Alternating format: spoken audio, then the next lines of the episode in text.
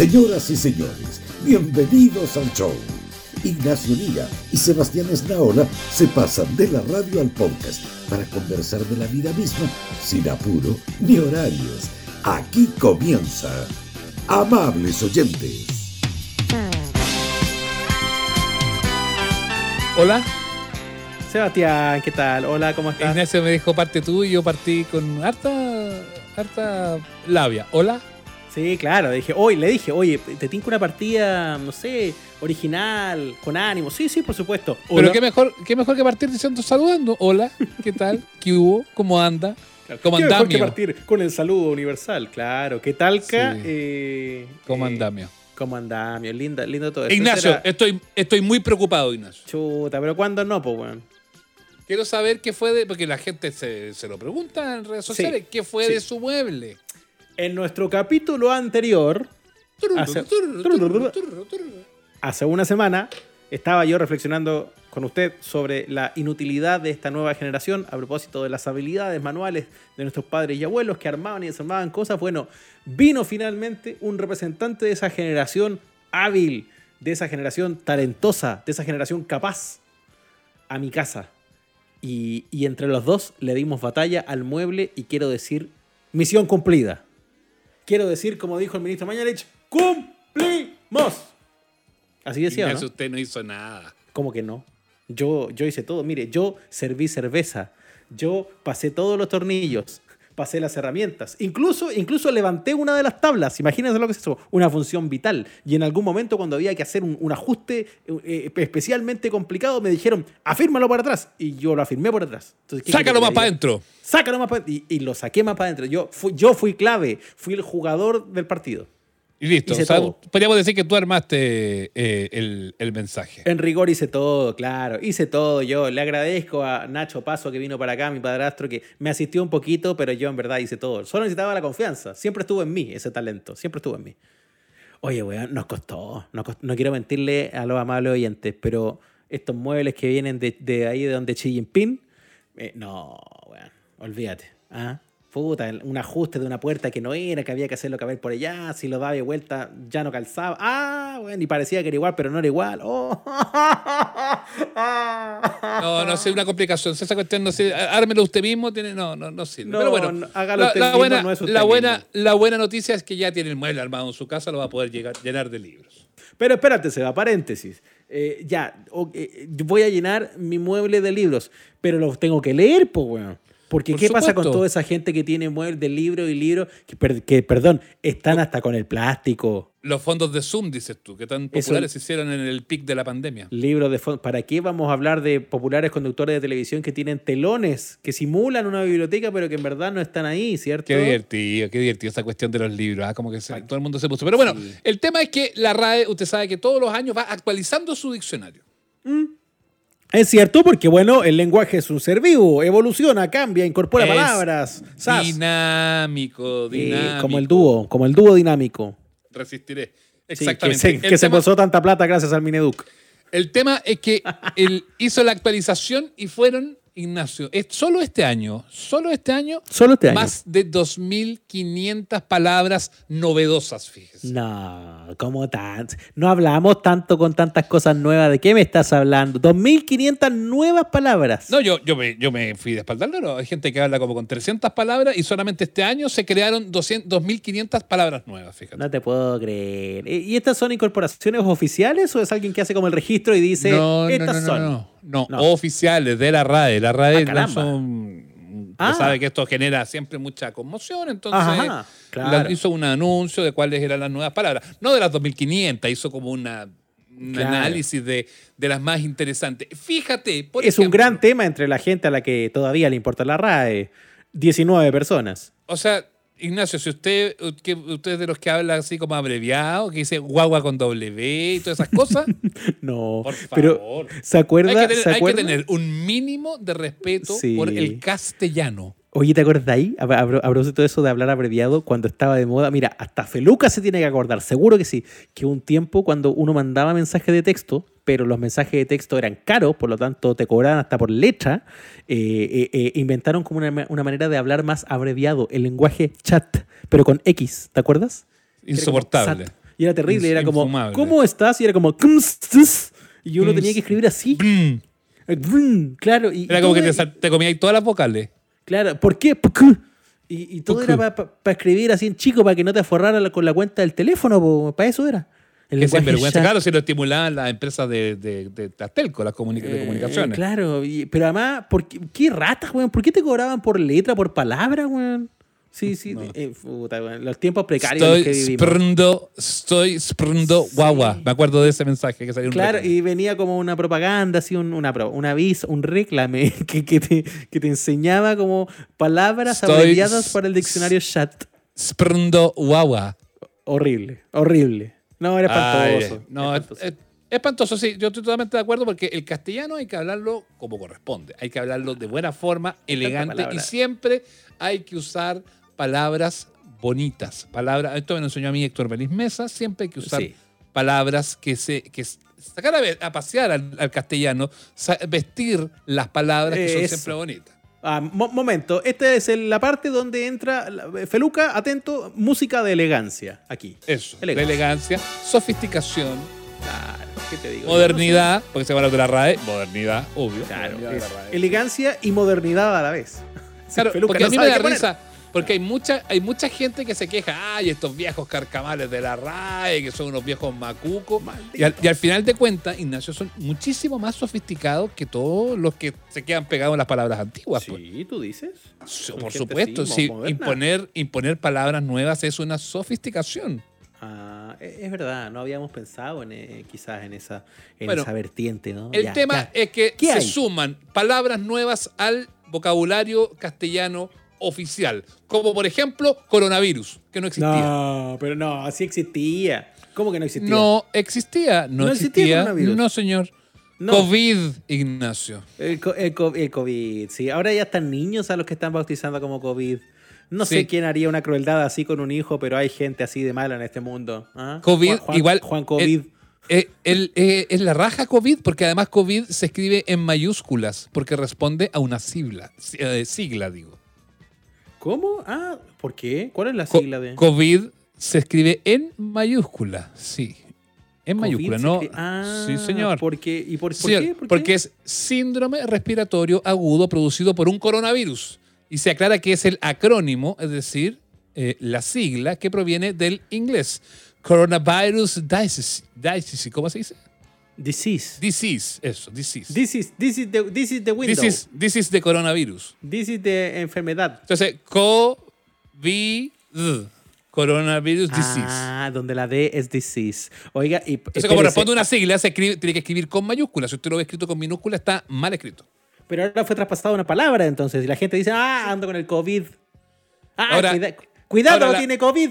Así. La otra, la otra gran duda que muchos muchos eh, Oye. Ignacio, es si es la COVID o el COVID. Ah, claro, quizás depende, ¿no? Eh, y, y por qué no eh, neutral le COVID? Es que va de Le, la mano le de. Le, le COVID, sí. Le COVID. Con E. Fíjate- Le fíjate que- Quemene. Ya, ¿qué pasó? Fíjate que no tiene género. Es un término femenino o masculino. Ah, mira, mira. Así que puede Pero- ser la COVID o el COVID.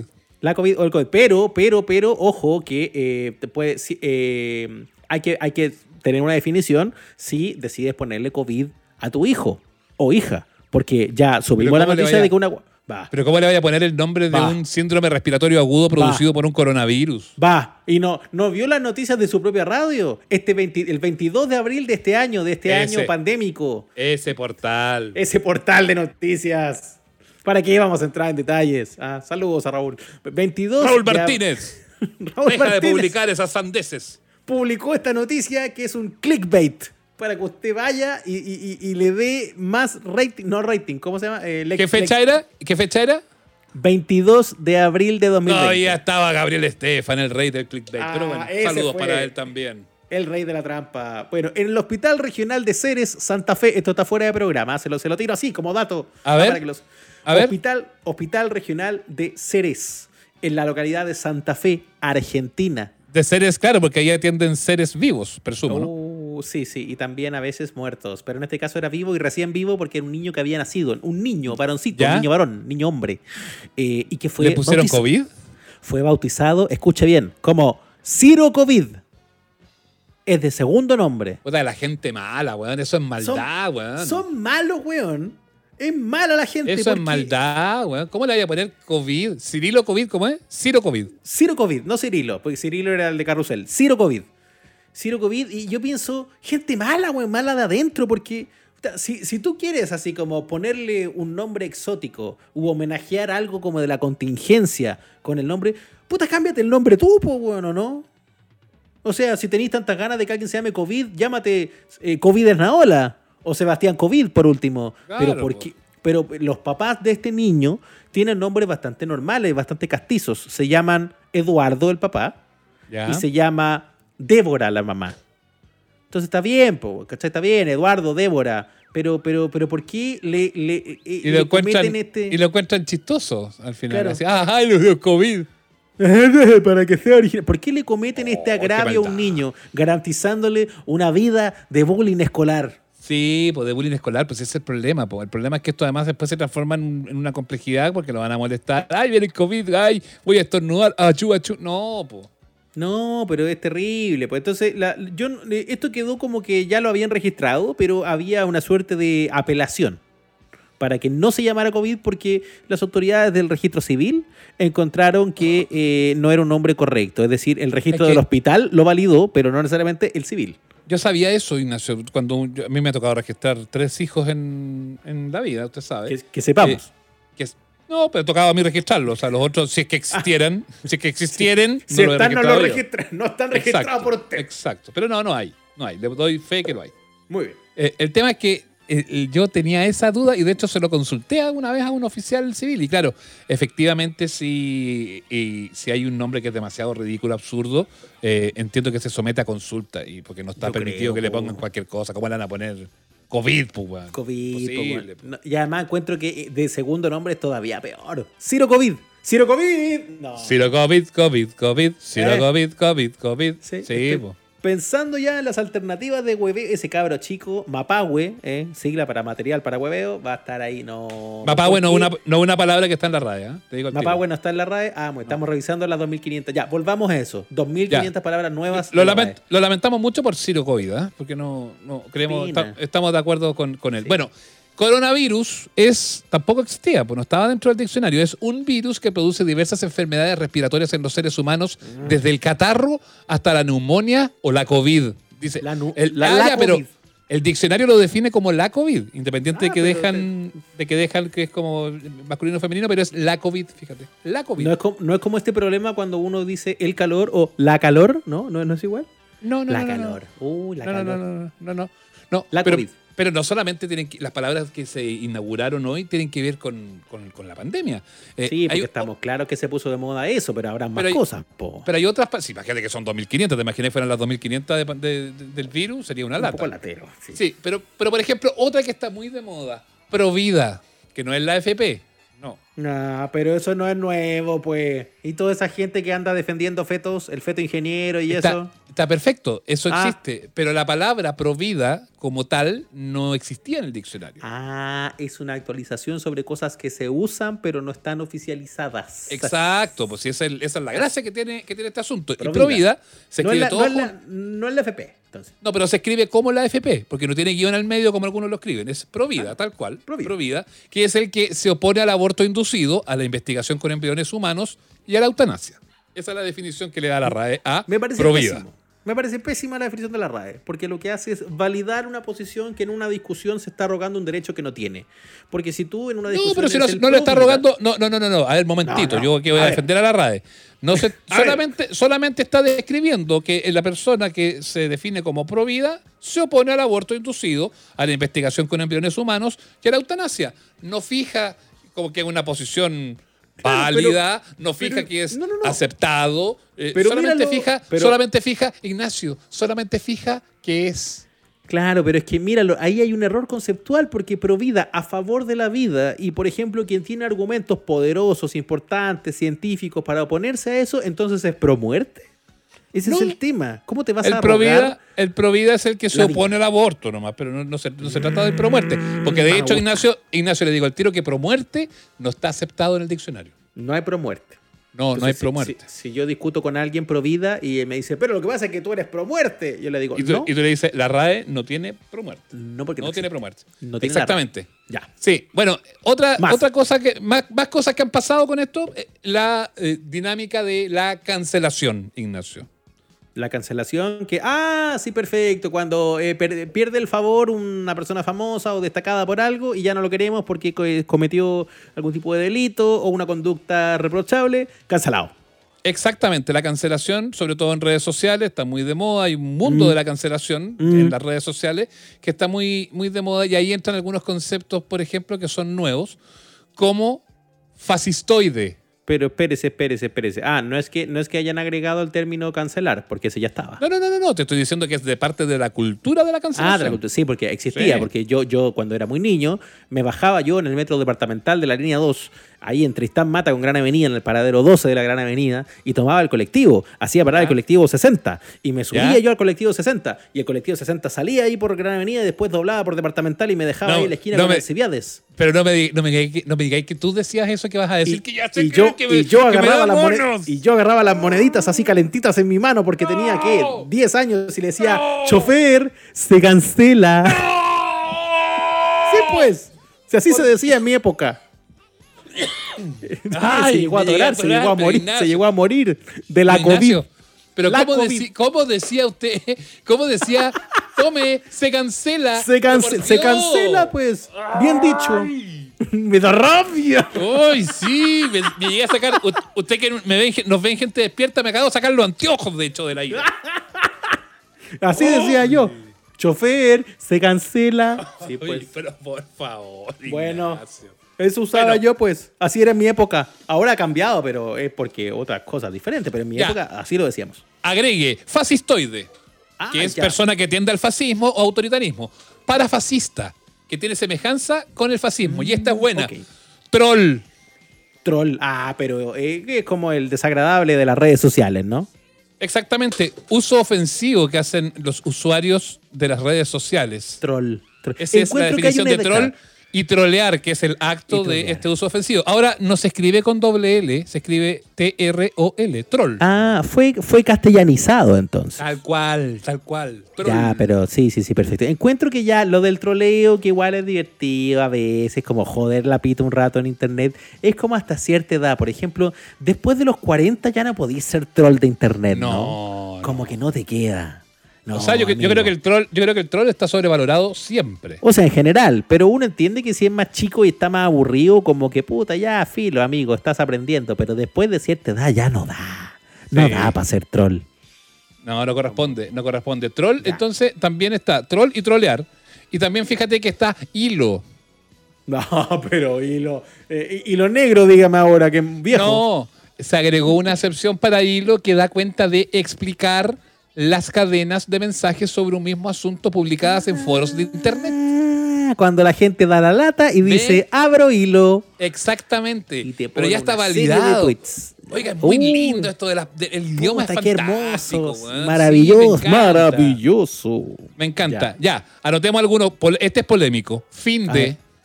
Fin de, así como Mm. de, ¿qué vas a hacer este fin de? ¿Así? Tal cual, tal cual. Es- Ah, es me gusta. Para acortar fin de semana. Esa es la Simpático. definición. Me gusta, el fin de. An- animalismo. Movimiento que propugna la defensa de los derechos de los animales. Ah, sí, ya, bien. Y este Bien. está bueno. Macho alfa. Mm. Macho ¿Y quién sale la dominante. ¿Quién sale la foto? No, no sale. Nadie. diccionario, Ma- nadie. Macho dominante en un grupo de animales sociales. Solamente por nombrar alguna. Ah, pero, pero me extraña que eso no esté. Si de macho alfa vienen hablando en los documentales hace tantos años. El, pero no el es, pero no es, pero no es un, un concepto que haya estado validado. O sea, Lindor, cuando Lindorfo lo dijo tanto tiempo, no lo dijo ilegal. Sí, pues. Sí. Ile- ilegal lo dijo. Sí. Claro, lo dijo antes de que lo validaran. No, pues macho alfa. Este es un macho alfa. Sí. Fíjate que hay otras, otras, eso con las palabras. Y hay una más que quiero destacar en este, en este segmento, al menos, Ignacio. ¿Ya? Me encanta. Esto de las palabras a mí me vuelve loco, debo decirlo. Me vuelve loco. Right. Sí. Fíjate que retiró eh, la RAE de su diccionario la entrada elle. La retiró. Existía. La habían agregado hace poco, pero quedó tal nivel de crítica que la sacaron. Sí. Ah. El pronombre ¿Y ese ella, que era un recurso creado y promovido en determinados ámbitos para aludir a quienes puedan no sentirse identificados con ninguno de los dos géneros tradicionalmente existentes. Ah, entiendo, entiendo. Sí, a propósito de las palabras en género neutral, que son algo complejas en nuestro idioma porque hacemos mucha diferencia de géneros, a diferencia del inglés, donde todo es como eh, bastante sencillo. Exacto, pero ya no va más. No va Ya no más. va ella. Se saca ella, sí. Lo saca de su observatorio de palabras, no, no va a ser más eh, parte. Pero lo importante es que hemos ganado 2.500 palabras. Eh, bueno. esto, y esto no es llegar y así como que se sentaron los viejos macucos y eligieron las palabras que tenían que poner. No. Primero se analiza el uso y el lugar donde se utiliza, que debe ser en la práctica la totalidad del mundo hispanohablante, o buena parte de él. Mm. Por eso te, te has fijado que en la RAE las de- definiciones vienen acompañadas al ladito de un, del, del lugar donde tiene ese significado la palabra. Bueno, por eso. Como Después- de, de Murcia o cosas así. Términos Claro. de, qué sé yo, de Galicia. Después pasa a una de las comisiones del Pleno de la Academia para estudiar su definición. Después se manda a América para que lo estudien las otras 22 América. academi- academias que son hermanas. Y finalmente se aprueba por la Academia y se incorpora al diccionario. Oh, A la larga, trabajo. los comisarios de la RAE, los viejos macucos de la RAE, se autodefinen como puros testigos o notarios de cómo hablan los hispanohablantes. Mira, que- ser comisario de la RAE es como una pega ruda, pero no. ¡Alto! ¡Soy comisario de la RAE! ¡Al suelo! Exactamente. Usted no sabe hablar. ¡Suelte ese pronombre! No, no, Mm. no sé. No, no va más. No va más. Oye, la última que se me había quedado suelta que tienen que ver con el COVID. Eh, desconfinar, que es levantar Ya. las medidas de confinamiento impuestas en una población o aparte de ella. Desescalada también. O Ah, con desescalada, eh, desescalada. Desescalada, lo contrario de una escalada. Exacto. Y confinamiento. Y usted me dice, ya, pero confinamiento sí existía. po. Sí, sí, po. Sumó una excepción, que Ah. es aislamiento temporal y generalmente impuesto a una población, persona o grupo por razones de salud y seguridad. Ay, oye, qué, qué loco. Mira, yo estoy viendo la misma nota que tiene usted, esta- el mismo torpedo que tenemos, lo estoy mirando yo también. Ya aparece esta lista, ¿cierto? De palabras incluidas y sale esta confinamiento, hiprovide, fascistoide. Dice que también fue incorporado al diccionario gastrobar, que me gusta. ¿Qué es fue- gastrobar? No la tengo- tenemos distintas notas porque no tengo gastrobar acá. No, acá lo tengo, dice. Otras incorpora- incorporaciones al dic- al diccionario tienen eh, fin de, animalismo, trolear, gastrobar, dicen acá. Eh, qué es gastrobar? Como, como el lugar donde usted se toma un copete, pero además tiene comidita, ¿o no? ¿Pero es Gastrobar. con B larga? Con B larga, pues. Gastrobar se denomina a un bar-restaurante que procura acercar la alta cocina a la población en general. Toma. Ahí tenía. Es como de gastronomía, pero bar nomás. Es como un gastronomía a grande, bar pequeñito. gastrobar. Me gusta igual. Oye, vamos al gastrobar. Menos mal. Nadie, nadie no, va a yo, decir yo no eso. voy a ir, yo no voy a ir jamás cuando empiece aquí, porque aquí somos, somos campeones para copiar todas las cosas. Aquí van a empezar a ponerle gastrobar. Cuando hagan eso, yo no voy a entrar a ese lugar. Suena no voy a entrar a nada ¿ah? Mm. porque suena ciútico y parece que- pareciera como que te fuera como que el, el lugar donde te vaya a contagiar de gastritis, el gastrobar. Es como un tiempo cuando se puso de moda la palabra emporio. Y todos los boliches de un día para otro fueron emporio. Y para arriba, y para abajo, emporio, no sé qué. Entonces, como que no. Ah, y pues, la, y la guía, ¿Las qué cosas las guía? Ah, la churrería, galletería, la empanadería. eh, empanadería. Toda, atroz. Oh. Sí. La notaría, terrible. La- sí. Uf, esa fue la primera, de hecho. Sí, Notaría. hay muchas ahora, se puso tan de moda. Ojalatería. Ay, qué tonto. Oye, y la otra que encontré acá, ya que no tenemos la misma nota, no sé si tú la tienes acá, pero eh, aparecen todas estas palabras y dice, también, también fue incorporada al diccionario la palabra Nacho. Ignacio, muy bien, felicitaciones. Pero, pero ¿qué significa eso? ¿Que hasta acá yo no existía? Muy bien, o sea, ahora sí, ahora sí podemos decirte Nacho con propiedad. Ahora sí, porque lo, lo- lo autorizó el comisario de la RAE. ¿Y qué significa Nacho? ¿Tiene que ver con, con los nachos mexicanos? No sé, pues aquí solo dice que fue incorporada, no dice en qué condiciones. Ah, ¿No lo pero- tiene allá? Pero Ignacio, Nacho. Pucha, pues, me va a hacer buscar. Rae. Tengo que Nacho buscarlo. Rae. Nacho Rae. A ver, eh, eh, música de descripción. Sí, aquí Mira, está. tengo acá. Acá tengo la nota de la, eh, de la RAE. Tiene que ver. Exactamente. Tiene, es, tiene que ver con la comida mexicana, el concepto Nacho, fíjate. Eh, hay melatonina, también está ahora ¿Mm? incluida. Vigorexia. Ah, ya, esa es la gente que hace como mucho ejercicio, ¿no? Esta me gustó. No Antirretro, antirretroviral también fue incluida. Antirretroviral. Sí. Ah, oye, encontré lo de Nacho, weón. De ahí de espalda.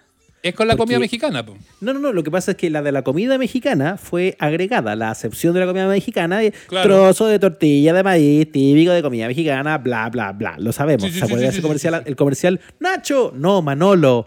Nacho, no, Manolo. Qué como ridículo, de veras, sí me acordé. de lo- qué ridiculez de Qué pésimo reclame, sí. Cuando como empezaron a venderlo, cuando llegaron a Chile. Pero resulta que ya estaba incorporado a la RAE, pero con la otra acepción que no tiene nada que ver. ¿Qué? ¿Sabe qué es Nacho también? Nacho ¿Qué? o Nacha es sinónimo de chato o chata. Las nachas. Las nachas, no, de nariz. Estamos poco- viendo las, la- las No, no, no. nachas. De nariz poco prominente. ¿Y a de dónde nariz dicen chica. eso? Eso dice acá, dice Nacho, sinónimo de chato. Pero no sé a dónde. Aquí no. No sé en qué parte del mundo No, dirán. Ah, mira, es el Nacho. No, Pues, pues que no puedo atajarme los anteojos porque estoy Nacho. La- ¿No? ¿Cómo qué dice? Nacho, estoy buscando acá. Nat- encontrarlo. Natso Watsuraba. Tengo que saber encontrar esa definición. Nacho no- Chato. Estoy, estoy impactadísimo. Yo, eh, No, con esto eso- sí que me es estoy curioso. desayunando. Eso sí que es curioso, sí, No, muy no, no, curioso. no, no, no, no, no. ¿De dónde salió? Además que es un Nacho y una Nacha. Las nachas. Sí, yo sabía eso, ¿ah? que a las nalgas en ciertas partes le dicen también las nachas. Pues Sí. mueve las nachas. Me gusta. Ya, aquí está, estoy buscando. Diccionario de la lengua española. Estamos buscando el concepto pi- Nacho. Nacho, Es un adjetivo rural en rural. de Asturias. Ahí está, ¿viste? Ah, es de, es de, es de algún lado. Es de Es Asturias. de que- Asturias. Es de Asturias. Ahí los nachos son los de nariz poco prominente. claro, porque es una derivación del latín nasus, que significa nariz. Oh. Y Nacho, en la segunda acepción, que es la que acabamos de conocer, es este trozo rectangular de tortilla de maíz típico de la cocina mexicana que frito se toma como aperitivo, generalmente acompañado de salsas espesas. Me gustan esas definiciones que tienen que ser siempre tan rimbombantes de las palabras. Siempre. Eh, ¿Y tú sabes quién- en- a quién tributa? ¿Tú sabes quién era Nacho? Y también No. lo dice el diccionario de la RAE. Ah, no tengo idea. Se trata de un cocinero mexicano llamado Nacho Anaya García, que es el inventor de los nachos, que le puso su nombre a la tortilla. Ah, El señor ¿Viste? Nacho Anaya, ve, mi tocayo. Qué. Oye, ¿qué programa más cultural hemos hecho este pasó, Estoy se orgulloso, weón. ¿Podremos ganarnos algún fondo? ¿Algo? Yo creo que sí. Y falafel, y falafel, Ignacio. Fala- Ah, ¿No estaba falafel? No, pues también fue incluido. Ah, buena, sí, porque son esas croquetitas de garbanzo. Son ricas de la comida árabe. Me gustan. Sí, la definición de, de falafel exactamente es, aquí la estoy abriendo, plato típico de la cocina árabe del Oriente Medio, consistente en bolitas fritas de pasta de garbanzos u otras legumbres aliñada con cebolla, ajo, cilantro o perejil y especias. Maravilloso. Siento que aumenté 7 puntos de CI en este bloque. Así, pero de una. Ah, me siento más culto que antes. Sí, sí, sí. sí, Estoy sí. contento, Yo, estamos yo estoy, contentos. yo estoy hasta emocionado de haber aprendido eh, a esta- estas nuevas palabras y me parece que eh, es fantástico que ahora las podamos usar eh, de manera correcta y de manera adecuada. ¿Sabe que este podcast llevémoslo a TV Educa? Eso. Llevémoslo a, no sé, a la telecultural. Yo insisto, postulemos a fondos. ¿ah? La ministra de Cultura nos va a poner, no nos va a poner ni un peso. Pero, pero igual, postulemos. Estoy de acuerdo.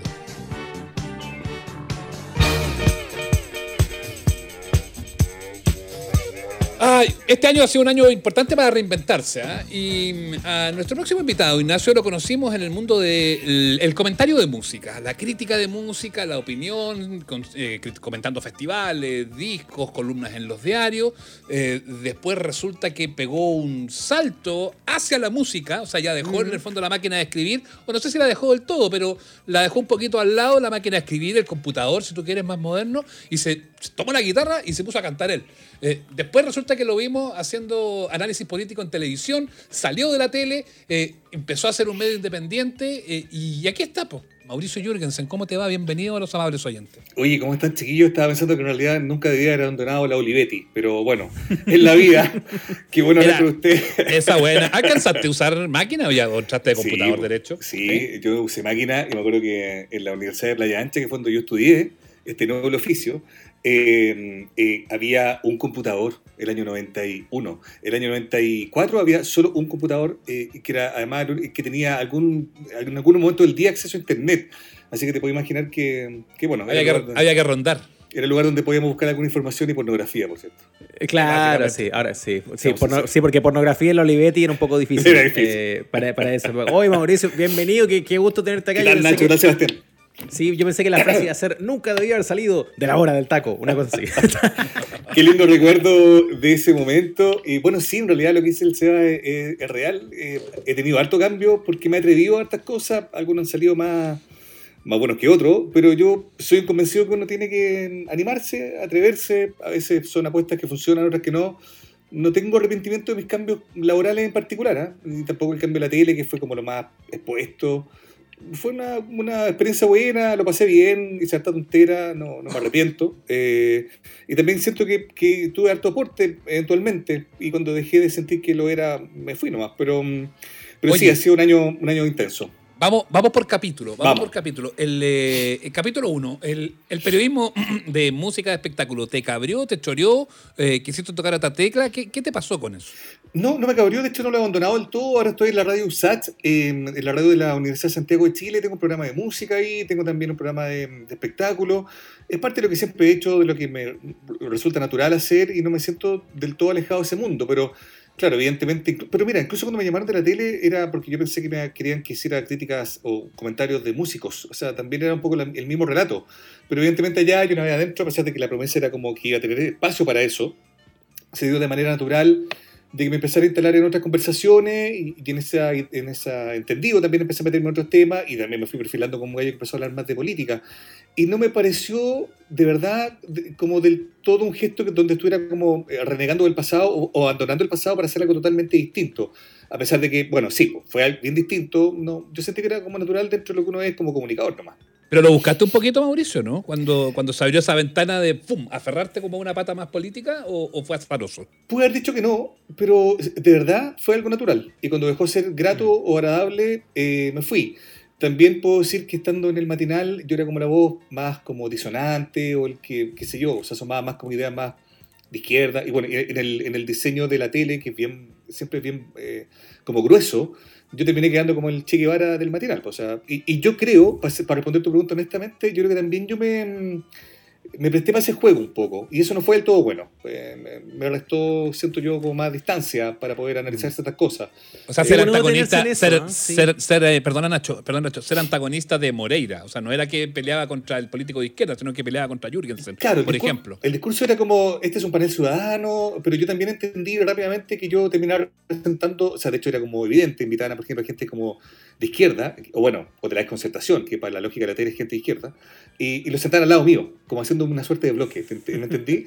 Y quizá los otros lo sentaran al lado de la, de la Raquel o de Polo. Entonces, claro, yo también me encuentro en un momento como, no sé, los Frente Amplios llegaban muy ahí como, oye, pucha, qué bueno que tú estés acá, eh, eh, no sé, lo, lo, valioso que es para nosotros que estés acá, muchas, muchas veces me lo dijeron así. Y yo creo que a lo mejor ahí me faltó haber tomado un poquito más de distancia, pero, pero tampoco creo haber estado del lado eh, incorrecto de, de, la fuerza, digamos. Entonces, mm. no, no, me arrepiento, pero... Mm, pero sí, yo también creo que en el fondo ahí, en, incluso en el relato, en el look, todo, como que me presté un poco al, a, al, juego que finalmente es como del tonto útil. O sea, para la lógica de alguien que está haciendo un programa de tele, está regio tener un, un chascón que sea como el de la izquierda y tener los contrapuntos del otro lado, porque se da una imagen de pluralidad que yo creo, y finalmente eso también fue lo que me hizo partir en algún momento, que no es real, digamos, ¿no? Que evidentemente son, son otras las es mucho más amplio el panorama que tener a un Vidal o un Lavín creyendo que ahí está representando, representando el mundo político, en la misma lógica de creer que yo era alguien funcional para, para ocupar una, una, pieza del pool, ¿me entendido, no? Yo sí. quizá me, me, me, presté un poco para eso, pero, insisto, siendo muy sincero, esa fue una parte del estado de la tele, también me disfracé de Gees, y nos disfrazamos de Queen, y nos cagamos de risa, y me llevé bien con la gente que trabajaba allá, y había un equipo muy choro, y, y, y, era entretenido sentir que había gente alrededor, y era entretenido de repente la buena onda en la calle, a veces no había buena onda. No fue una época que vea como, como una equivocación, como algo oscuro, sería, me pasaría de mentiroso o de... Bueno, no sería sincero si te dijera que, me arrepiento de haber estado ahí eh, en el centro de lo peor de la tele o de la comunicación. No, de hecho defiendo ante quien sea, incluso que sea impopular, el hecho de haber estado en la tele y haber tenido una buena experiencia eh, de haber estado ahí y de haber partido cuando yo siempre lo dije, ya no sintiera que, que, iba a ser un aporte que no me iba a sentir cómodo, que fue lo que hice. Claro, en la tele, pero además en el matinal, que siempre es de los sí, formatos más cuestionados, ¿no? De los formatos que más se discuten o que más se critican. Por ahí eh, te comentaba entre medio lo que decías, que, que es interesante la posibilidad de detenerse, porque si bien tú dices, ok, no, no, no me arrepiento, la verdad que me, me gusta este paso y todo, finalmente igual tú te cansaste y te cansaste, déjame quizás ponerlo así, como quizás rápido, ¿no? De, una pasada de tele. o sea, hay, hay, hay, algo te, te, sacó más rápido que a otra gente, que se puede perpetuar mucho más en el panel. Y yo no tengo claro qué es, porque hablabas del, del rol que jugabas. ¿Es eso lo que te terminó cansando? ¿Es la estructura misma de la tele? ¿Pensaste que no podías salir de ahí? ¿Dónde dijiste ahí que no? Mira, fue bien impulsivo, pero fue bien concreto, fue nítido. Eh, yo llegué, yo trabajé 18 meses en la tele, como tú bien dices, eh, eh, en el mundo de la tele, como que la gente no se va. O sea, como desde, el, director hasta los compañeros de pega y otra gente dice como, bueno, ¿qué estoy haciendo? O sea, como la gente no renuncia a la tele, a lo que significa estar ahí, a, los sueldos de la tele, que, convengamos que tampoco lo eran tan... Pero bueno, era, era una plata que con la que no contaba, digamos, y no volví a contar. Eh, pero básicamente yo me fui porque mm, este rol que yo estaba ocupando, como de la voz disonante un poco, eh, o que representaba cierto lugar ideológico, todo ese discurso se asentó mucho con, con el estallido. Yo me fui el 8 de noviembre del año pasado es decir, dos o tres semanas después del, del, estallido social. Entonces, todo fue muy tenso, volver al aire fue muy complejo. Recuerda que era un momento donde se amenazaba que iban a atacar los canales, bueno, cosa que pasó en Mega, o sea, físicamente que había hordas que iban a llegar a los canales a quemarlos, se, interpelaba, se interpelaba a la tele, lo que a mí me parecía que era justo. Yo alcancé a decirlo en pantalla de que, porque alguien decía, pero ¿por qué la tele, la tele miente? Bueno, porque, porque tenemos que hacer un mea culpa, cómo mostramos la realidad, cómo mostramos el margen, cómo hablamos de las mujeres, o sea, muchas cosas que la tele, sobre todo en, la, en entretención o en un matinal, eran lecciones no aprendidas. Y eh, había un discurso muy oficial, yo estuve en varias reuniones con los ejecutivos del canal donde se nos insistía de que el tono fuera dialogante, de que el tono fuera invitar, invitar a, una, una, cosa más, reflexiva, no de conflicto, que no era lo que Chile necesitaba, no era lo que la pantalla de Canal 13 quería dar, no era lo que el matinal tenía que proyectar, y yo eh, me sentí cada vez más restringido porque sentía que esas observaciones, sin ser paranoico, eran un poquito más dirigidas a mí. Eh, y pasó que estaba en ese sentido muy incómodo, venía varios días así, y, bueno, invitaron a Alberto Plaza, a quien me parecía que era muy difícil que pudiera cumplir con aquello que supuestamente ellos buscaban, que iba a tener un tono más dialogante.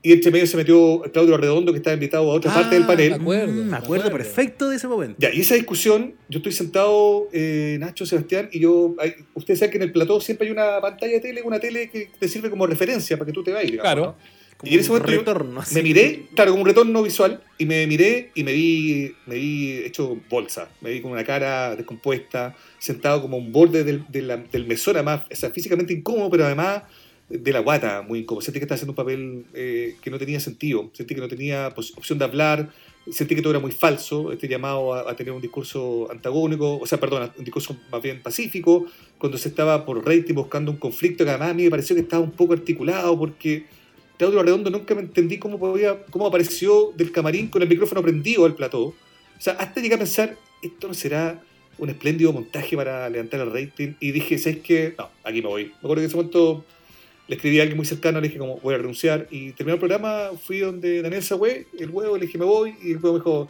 bueno, tranquilo, tómate un día. Después tómate una semana. Después fue, tómate un mes. Pero le dije, no, si me voy en serio. Y, como le, le costó creer que me iba, pero me fui. Y no, no me arrepiento en medio, más allá de lo que generó, digamos que fue un cambio más o menos evidente en mi realidad doméstica, económica, o sea, no tenía nada, pero creo que era lo que había que ser y siento que la gente también, harta gente que se me acercó, valoró eso. De hecho, alguna vez como que me acuerdo se me acercó un caballero medio pituco en una comuna del rechazo donde yo todavía vivo y me dijo, oiga, yo no pienso nada como usted, pero pero usted tiene un nivel de, no sé, me parece como que veía como algún nivel de, qué sé yo, de convicción o de o de, credibilidad en el hecho que hubiera renunciado a algo si no estaba del todo cómodo. Oye, no me gusta lo que dice, pero me gusta cómo lo dice. una cosa Algo así, algo así, claro. Como que había consecuencia. Eso, ese fue el concepto que ocupó. Oye, el, te tocó vivir el estallido ahí en la tele, porque bueno, como nos han narrado, en, donde las papas queman y además, como, como bien recordaba Nacho, en un formato que siempre ha sido bien para la dueña casa, en la cocina, la gimnasia. Eh, hoy vemos que ha cambiado todo eso. En un año los matinales ya no son lo que fueron. Pero en ese minuto ya nos diste algunas luces, pero quiero que lo profundicemos. Eh, la tele no entendía nada y no entendió lo que estaba pasando. ¿no? entendía nada. Yo me acuerdo perfecto, Sebastián, el día del 18 de octubre de la mañana. El, día anterior habíamos tenido un leve, un breve contacto sobre el salto de, torniquetes eh, en algunas estaciones del metro y era todo, pero era algo que venía en ascenso. Y ese día en la mañana, cuando ya cosa fue mucho más expresiva, tuvimos ahí un debate que era lo que se buscaba, y yo dije, me acuerdo bien lo que dije, como yo creo que siempre ha sido más fácil condenar la violencia que entender de dónde viene. Ahora mi compañero de, pega con quien me llevaba, y me llevo todavía muy bien el polo, me dijo, parecía que estás como justificando la violencia, que fue igual es divertido porque fue una- un diálogo, un debate que se que en el fondo después se dio durante meses hasta ahora, ¿no? Si, si condena o no la violencia, le dije, no, o sea, no me parece que esté bien, pero me parece que hay que entenderlo. Y yo le dije, tú vas a perdonar, pero van a, van a poner los boinas negros, pero esto, esto no va a terminar. Me pasó además que la tele, a propósito de lo que preguntas tú, Sebastián, muy rápidamente quedó offside. Me acuerdo que en la mañana salían los reporteros a la calle a preguntarle a la gente, buscando, eh, me imagino yo, editorialmente, un rechazo a lo que estaba pasando. Y la gente decía, yo no estoy de acuerdo con los chiquillos, eh, con lo que están haciendo, con los destrozos, pero estoy de acuerdo con lo que ellos reclaman. Y era transversal. Era, era Era- increíble porque de repente la abuelita, que yo creo que el, el notero se escudaba y en la abuelita, que la abuelita le decía, no, mijito, hasta la abuelita le decía, yo estoy con los cabros, y era como que quedaban todos Sebastián, era tan evidente, era tan evidente que eran cabros, jóvenes, estudiantes, trabajadoras, todos te decían lo mismo. No, yo no estoy de acuerdo con que quemen las cosas, pero sabes que hay mucho, mucho abuso. Eran 30 pesos. Yo me acuerdo que ese día en la mañana dije, porque en algún momento alguien me dice, bueno, ¿y cómo lo solucionas tú? Dije, bueno, yo no soy gobierno, pero por lo pronto creo que el gobierno debería eh, suspender el alza del metro si eran 30 pesos en ese momento, recordemos.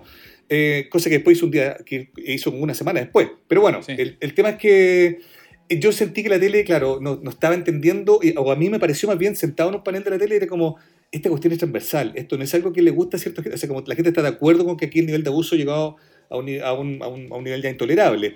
Lo que pasó después del estallido fue algo que fue virtuoso también en cierta medida, no sé si ustedes se acuerdan, pero nosotros, por ejemplo, hacíamos un, panel del- un matinal de la tarde también, algo que hacían otros, otros eh, canales, y empezaron a ingresar otras voces. Yo no sé si por convicción o por miedo, en los canales como que decidieron hacer un ajuste editorial y trataron de, de- de sumar a otras voces a la, a la discusión. Y yo las tres semanas que estuve después del estallido, bueno, que conversé con, con señoras, con dirigentes, con, con otras personas que parecían dar cuenta de, de Mm. otra discusión.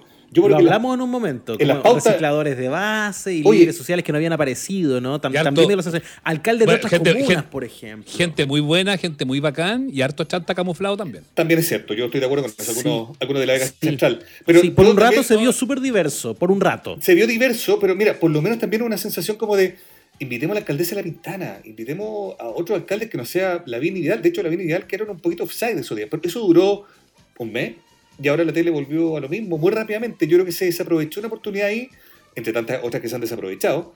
eh, desde los, desde los, los lugares que, que se pudiera haber, pudo haber habido un mayor cuestionamiento, yo creo que se desaprovechó una oportunidad de haber persistido en algo, pero no en la tele como la tele ayuda al barrio, esa cosa paternalista, sino que como de verdad otras voces que se integran al relato de lo que es la tele. Pero hemos visto que, lamentablemente, no solo en, ese programa, sino que en la tele en general, eh, el discurso ha vuelto a ser lo que siempre era, como que avanzamos para volver donde, donde mismo.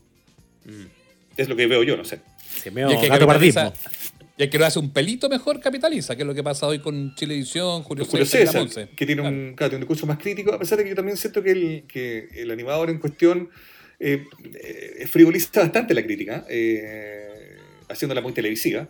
Eh, por lo menos, sí, pues, me parece a mí que hay, hay una interpelación a ciertas cosas, aunque a veces sean para la galería o para el rating, eh, me parece igual hay un- una interpelación eh, importante.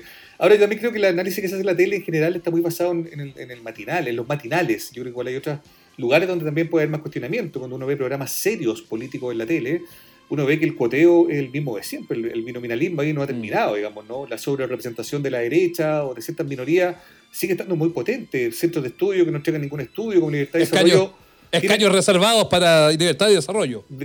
O sea, Sí. pero tiene, están, tiene un nivel de vitrina eh, eh, increíble. Yo no puedo entender que hace ahí Marcela Cubillo con presencia en dos o tres programas de Canal 13. Entonces, igual creo que hay también una cuestión editorial eh, que, es, eh, que es compleja y que no va a cambiar, eh, creo yo, en lo inmediato, en lo pronto. Oye, Mauricio, ya. Entonces, te fuiste a la tele en noviembre. Eh, te quedaste con la radio, estabas en la cooperativa, éramos compañeros. Saliste Y me- de la radio. y me echaron. en- te echaron de la radio y. y Algo listo, que- de estar, de Algo estar que no esperaba, algo que no esperaba también de la radio. No, Algo que no, que no esperábamos nadie. ¿Te acordás que estábamos Sí. programando viña, estábamos Sí. haciendo todo y bueno, pasó lo que pasó? Me costó, Eh, solo, solo respecto a eso, me, a pesar de que en un momento lo entendí como que lo que era, digo, lo que creo que era, que en el fondo era como un ajuste eh, económico y tal, eh, no, no he descartado del todo que quizás también tuviera que ver con, con la... eh, Con la, con la notoriedad que tenía yo saliendo del, del matinal. Porque fue una época en que quedé como ubicado como un gallo que tenía cierto color político y, y- y aparentemente eso en, en- en distintos lugares era algo que no, que no se buscaba. Y la verdad es que fue complejo. A mí me acuerdo que en algún momento eh, gente de la tele me decía, no te va a costar nada encontrar, te van a llamar al tiro. Y la verdad es que no, a mí no me llamó nadie. Eh, Mm. Al contrario, solo- lo único que hice fue perder trabajos. Y, y después de eso, bueno, me fui a la USACH, pero con la duda de que, claro, ese paso por la tele tuvo un alto precio para mí desde ese lugar, a pesar de que, insisto, con el tiempo no, no me arrepiento de, haber estado ahí. Sí, sí, no, una, un paréntesis nada más. Yo, yo no soy vocero de la cooperativa, no soy ni jefe, ni dueño, ni nada, ni, nada.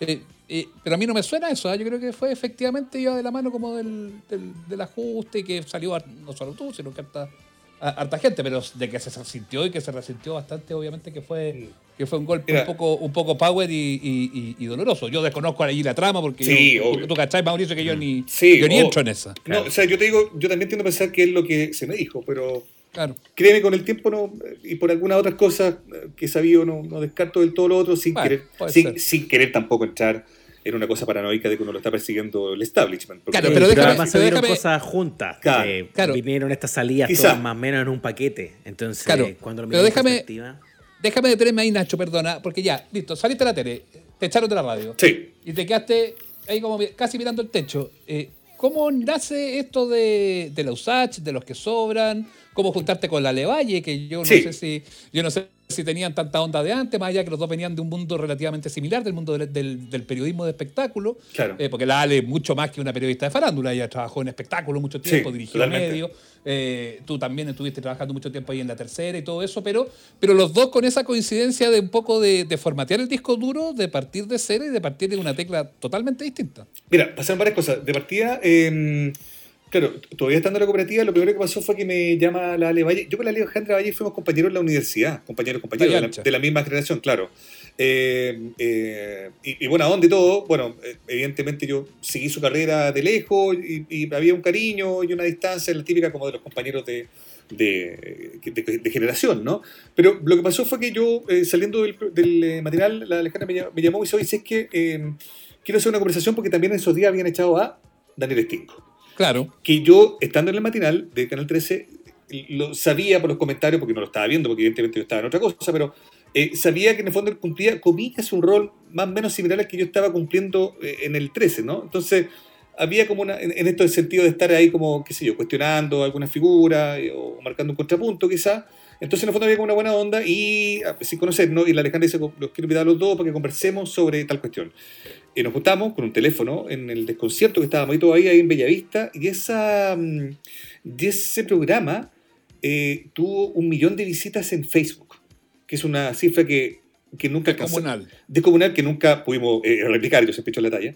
Pero en el fondo fue como, después de eso, como que todos quedaron muy sorprendidos y de vuelta como que la Alejandra dice, oye, ¿sabes que frente a estos números, no puedo dejar de preguntarle, ¿les tinca si, si lo hacemos de nuevo? Y fue algo así, que partió como nos juntamos de nuevo, después nos juntamos de nuevo. Yo, yo al principio no estaba muy convencido, eh, pero fíjate que después me hizo sentido y bueno, finalmente hoy lo que tenemos es que somos socios en, este medio. En rigor, el programa es un medio de comunicación, digamos, ¿no? Y, y, nos asociamos los tres, más la Francisca Quiroga, que es otra periodista que también trabaja en el desconcierto y que fue también como la comilla ideóloga con la Alejandra de esto.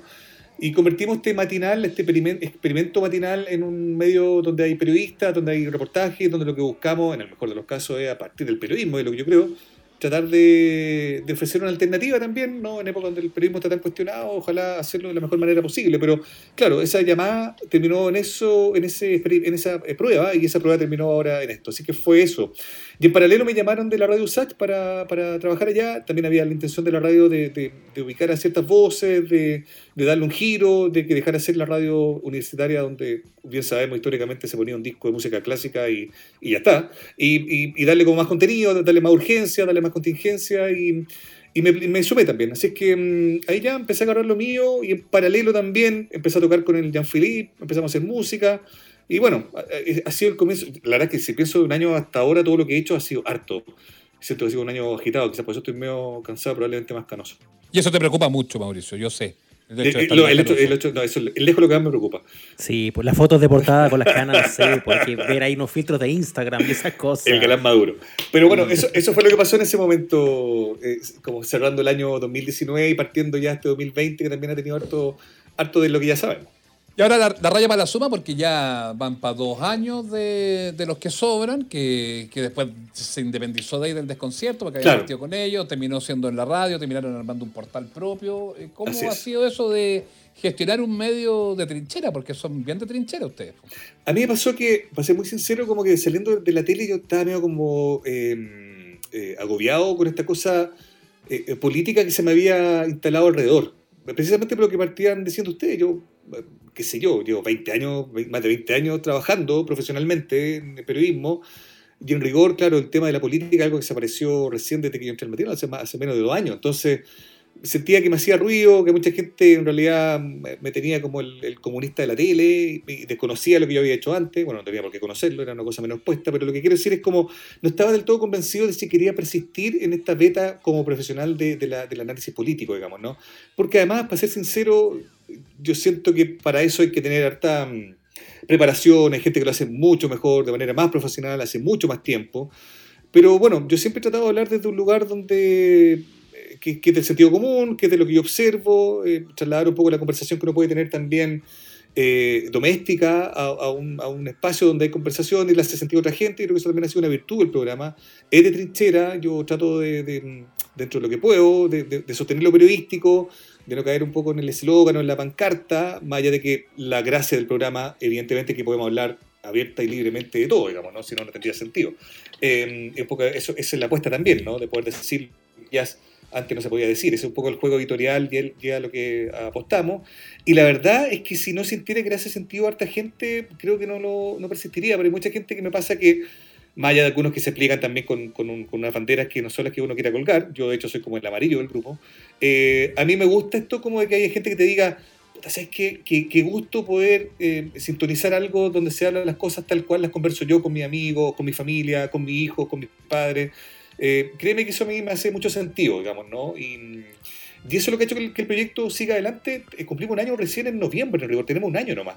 Eh, pero la idea es seguir en la medida que, que, que, bueno, que nos guste. Bueno, han habido cosas. Daniel Stingo se lanzó a precandidato constituyente, eso también fue pues. un, tema de discusión, así como de cuál es su presencia o de cómo debía restarse ciertos temas, porque por mucho que sea abogado, en ese contexto es un comunicador. Entonces, ya, pero, pero, pero para, pero para, se presenta como constituyente y la única encuesta más o menos grande que se ha hecho de constituyente que Cadem es mala siempre, o sea, no, no, no, solamente cuando nos gusta, pero, pero dejando eso claro, eh, resulta que Stingo sacó 18% de, de preferencia y el que lo seguía sacaba como 9%. O sea, el gallo, dentro de lo que hizo en la televisión, su salida de la televisión y después la pega de ustedes ha sido fundamental como para cimentar y pavimentar lo que va a ser la, más probable presencia constituyente de Daniel Stingo. Yo estoy de acuerdo, el lejos es el, el precandidato o el nombre que espontáneamente le surge a la gente a la constituyente y el que más apreciado es. O sea, de hecho, solo por, por establecer un paralelo sin, sin, sin, ninguna intención, doble intención, pero claro, la mención espontánea dice 16% Pastingo y, por ejemplo, Baradit, 2%. Digo, así de expresiva es la gente que... Ahora, a mí sí, para ser sincero y hablando de ese tema, me preocupa que, que, lo que hacemos nosotros se ha ocupado como plataforma para su campaña, algo yo en la interna y, y, también al aire he tratado de despejar, digamos, ¿no? Pero creo que hemos logrado eh, entender los roles, bueno, y si es lo que un gallo adulto como él, cincuenta y tantos años, quiere hacer, pues bien, que se meta. Yo me han preguntado y me ofrecieron. Eh, ¿Ser? Sí, de un par de partidos, pero, pero no, ahí, ahí por ejemplo yo tengo un punto de diferencia. ¿Partido, Republicano? Exactamente, fui contactado. Descartamos, eh, ¿ah? Oye, increíble, pero es que yo en un encuentro que tuve en el matinal con eh, José Antonio Cast, que, que, me habían advertido y él eh, se había hecho saber internamente de que estaba complicado con mi presencia, y a mí también me habían dicho que no me agarrara con él, y bueno, había todo como, una, como un nerviosismo instalado, me acuerdo, en, el plató incluso. Y bueno, llegó eh, José Antonio Cast y y fue justo el día que se había destapado un poco el tema de las platas que tenía en el Caribe. ¿Te acuerdas tú de esa sociedad y tal? Fue justo ese día. Así que fue más o menos evidente que hubo que preguntarle. Eh, se le interpeló, el hombre eh, eh, es, bien, es bien cordial, es, es, es, curiosamente cordial con la cámara apagada para serte franco, ¿ah? porque tú sabes que la tele siempre se esta cosa un poco como de, oye, ¿cómo está la cosa acá? Y, usted hace cuánto mm. estás trabajando tú acá? Se empieza a crear una, mira, te estoy tomando un café, te están arreglando el micrófono, se genera una, conversación. Bueno, y cuando terminó el programa, em, eh, se me acercó y me dijo, eh, Mauricio, me dijo, eh, déjame decirte que fue un placer conocerte, me dijo, te quiero agradecer. Y yo dije, o lo hice, o lo hice muy bien, o lo hice muy mal, digamos. O lo hice para, que, para que me esté agradeciendo casi.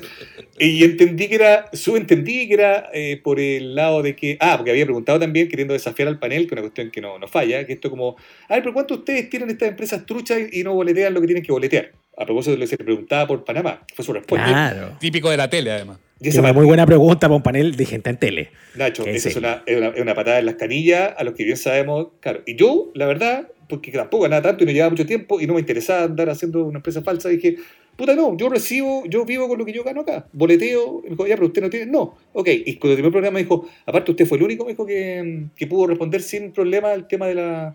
Bueno, le pareció que era, que era, era motivo de, agradecimiento y de, y de, y de hacerme ver hmm. que estaba muy contento. Bueno, eh, pero no, no fue el Partido Republicano, fue más bien como gente de Frente Amplio y la verdad es que ahí yo siento que no me, no me confundo, yo no tengo nada que hacer ahí. O sea, eh, sería mezquino, sería poco sincero, sería poco correcto, creo yo. Eh, así lo veo yo.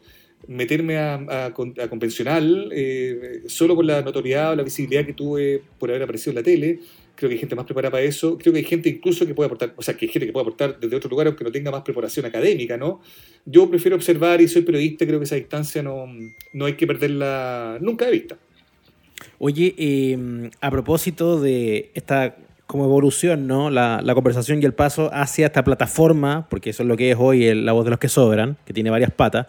Eh, te quería preguntar algo como, como ya desde el periodismo, ya no tanto sobre las posiciones que, que cada uno toma, porque hay una discusión permanente, se da acá y se da afuera, donde los periodistas, los comunicadores, hablamos a nuestras audiencias pero esas audiencias empiezan a validarnos en la medida en que eh, opinan como nosotros. Eh, eh, es decir, reflejamos ciertas cámaras de resonancia, apoyadas por las redes sociales, por la velocidad en que nos comunicamos. Entonces, es fácil. El, es fácil. periodista más objetivo, el periodista más objetivo es el que piensa como uno. Claro, el que piensa como yo. Entonces, es cierto que hay un tema de las audiencias ahí muy fuerte, ¿cierto? Me encanta este periodista porque dice las cosas como son. Y en realidad empecé a pensar, en realidad, no, dice las cosas como usted la piensa, señora, señor. Claro. Eh, y eso se, eh, de alguna manera tiene el correlato también cuando los medios toman cierta posición. Yo soy bastante convencido de que, de que en general los medios tiene que tenerla. Es muy raro pensar así como en comunicaciones asépticas, neutrales como sala de operaciones. Pero igual me, me, pregunto, particularmente en tu caso, y con lo visible que es la postura de la voz de los que sobran sobre los temas, si no te hace un ruido. O sea, en el fondo, ¿no es esto el reverso de la moneda de Checho Irane, por ponerte un ejemplo así medio odioso? Claro, yo creo que, mira, hay varias cosas. Primero, yo siento que la gente valora como la. Mm, eh, siento, ¿ah? como que una tendencia como del mundo también, como esto del periodismo objetivo es algo que podríamos empezar a cuestionar. De hecho, hay, muchos estudiosos del, periodismo que, en realidad no, no, no, lo ven tan así. Yo creo que es válido que el periodista eh, transparente y, se valora incluso más cuando el periodista dice dónde está ubicado. Siempre que no pierda con eso cierta distancia para, para tener un análisis, no tenía objetivo, pero medianamente sensato de la realidad. A mí me pasa que estando en el matinal de los que sobran, la voz de los que sobran, eh, hay gente que ahí me acusa de amarillo, digamos, ¿no? Entonces, eh, para que veáis que incluso en ese lugar eh, es como la tibieza de Jurgensen o el amarillo de Jurgensen, porque uno puede llegar a cuestionar de que puta, haya destrozo en el centro, digamos, ¿no? Porque no todo se justifica con el origen de la violencia. Eso es un lindo argumento, pero en el fondo como cortémosla. O la lógica de que el acuerdo del 15 de noviembre del año pasado se hizo una cocina. Yo lo he dicho en todos sus tonos, me parece que no puede ser una cocina si lo haces con la prensa al lado, en, el Congreso, con, representantes elegidos por la misma gente, mm. buenos, malos, lo que tú queráis, es otra conversación. Pero quiero decir, es, eh, es más o menos evidente que eso no era una cocina, digamos. Entonces, digo, te entiendo para dónde va, eh, pero yo también creo que no podemos obviar que en un país como Chile la, mira, la, mirada del periodista que no era precisamente el que sintonizaba con Checho Irane es algo que ha estado subrepresentado durante mucho tiempo, digamos, ¿no? Y por eso quizás es que genera lo que genera, digamos, ¿no? Y por eso quizás también es que la tele genera lo que genera, digamos, ¿no? Y mm, yo no estoy tan seguro de que seamos como eh,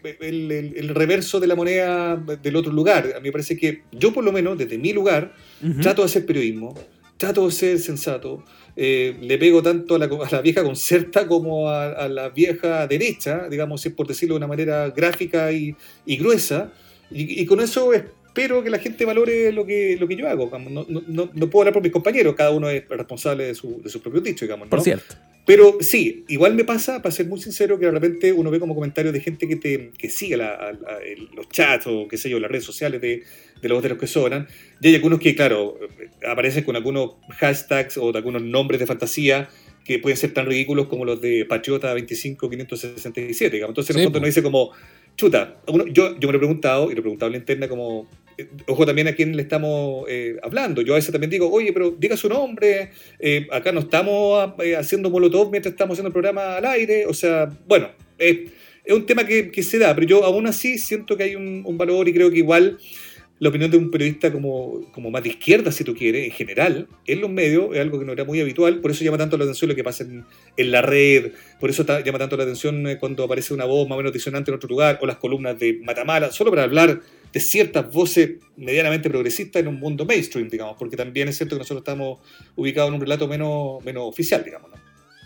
Mauricio Jürgensen ha estado con nosotros en el estreno de Los Amables Oyentes de esta semana, pero no te escapas, Mauricio, porque va a decir, pucha, y no hablamos de música, yo quería hablar de, mi, de la canción que grabé, del disco, en fin.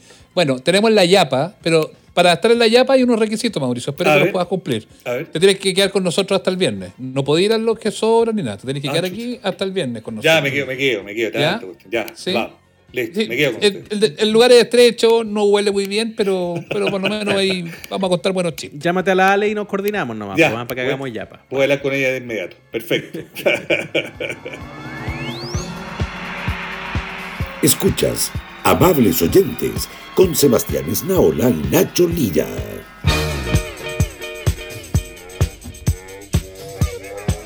Oye, qué metido con Jürgensen. Le quería preguntar tantas cosas, no sé si vamos a alcanzar con la yapa.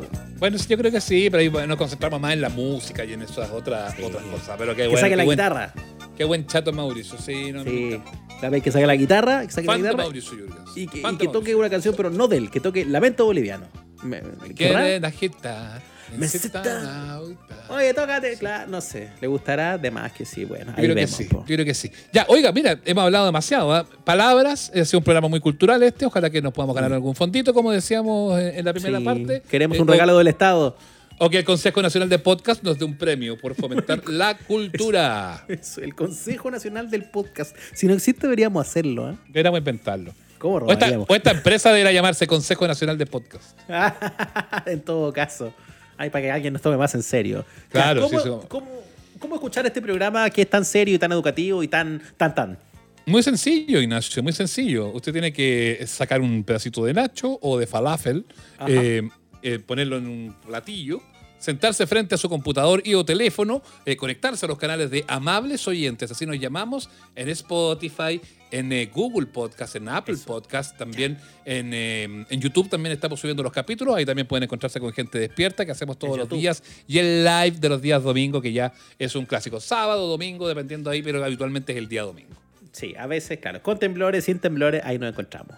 Eh, ah, y nuestras redes sociales para que nos sigas, nos comentes, eh, nos trolees, ahora que lo admite Ahora la que se puede hacer, se puede hacer, Claro. claro. Ah, Antes no se es- podía hacer, ahora sí se puede No, hacer. ahora se puede. Arroba amables oyentes. En Instagram y en Twitter. Para que ahí nos comenten, nos, eh, qué sé yo, sugieras invitados, las cosas que estábamos hablando acá, lo que tú quieras. Ah, y Listo, también está, el- pues. también está el canal de Twitch y en Facebook. Entonces, Pueden seguirlas uy. todas. Todas, todas, tenemos todas. todas, las teles, todas. Ya. Exactamente, exactamente, ya. Y por lo pronto nos encontramos el viernes con eh, La Yapa junto a Mauricio Jürgens. Eh, cuídense mucho, que estén muy bien, hablen con todas las nuevas palabras y eh, eso, eh, que les sea leve. Que tengan, que tengan un gran fin de... Un gra- Ah, y ahora que se puede también. Uy, de veras, un gran fin de comiendo Sí. nachos. Y no haga tanto deporte que le puede venir la vigorexia. Sí, cuidado de la COVID, la COVID. La COVID, Ah. la COVID. Y si se encuentra con un Provida, desprecielo. Gracias, Feluca. Chao. Chao.